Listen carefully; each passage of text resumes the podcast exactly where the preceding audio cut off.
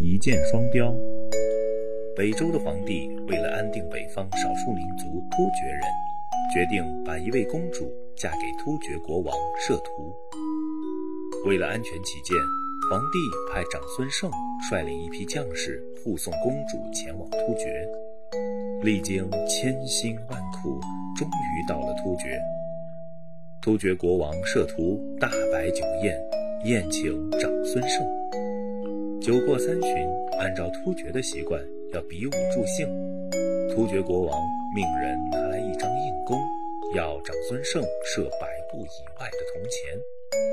只听咯了一声，硬弓被拉成了弯月，一支利箭嗖地射进了铜钱的小方孔。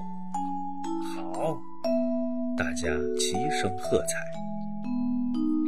从此，摄图对长孙晟非常敬重，留他在突厥住了一年，并经常让他陪着自己一块儿去打猎。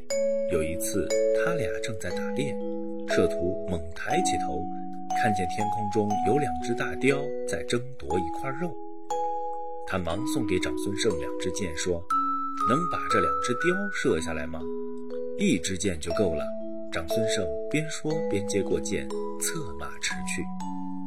只见他搭上箭，拉开弓，对准两只打得难分难解的大雕，嗖的一声，两只大雕便串在一起掉落下来。